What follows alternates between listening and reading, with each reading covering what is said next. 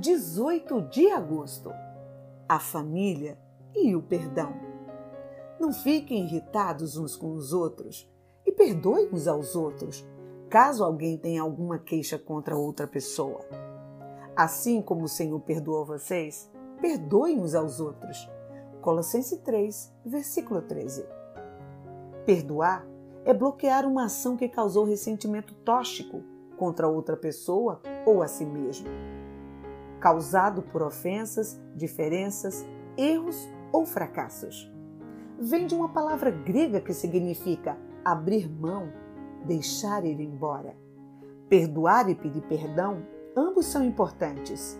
É reconhecer que falhou, que ofendeu, que feriu e que fracassou. Não perdoar é como tomar o veneno e esperar a outra pessoa morrer. Pedir perdão é como se você percebesse que uma pessoa está tomando veneno e vai morrer e você impede. O perdão é necessário para desligar o ofensor do ofendido espiritualmente.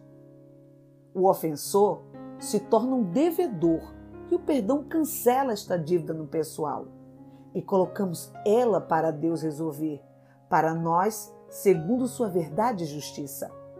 A consequência a vingança pertence ao Senhor. Perdoar é abrir mão do direito de condenar e absolver. A oração do Pai Nosso é uma oração diária que devemos fazer e nela contém o suprimento de todas as nossas necessidades e funcionamento de nossas vidas natural e ministerial. Faça como José. Quando estiver no poço, perdoe. Quando for perseguido e caluniado, perdoe. Quando for esquecido pelos amigos, perdoe. Quando for odiado pelos irmãos, perdoe.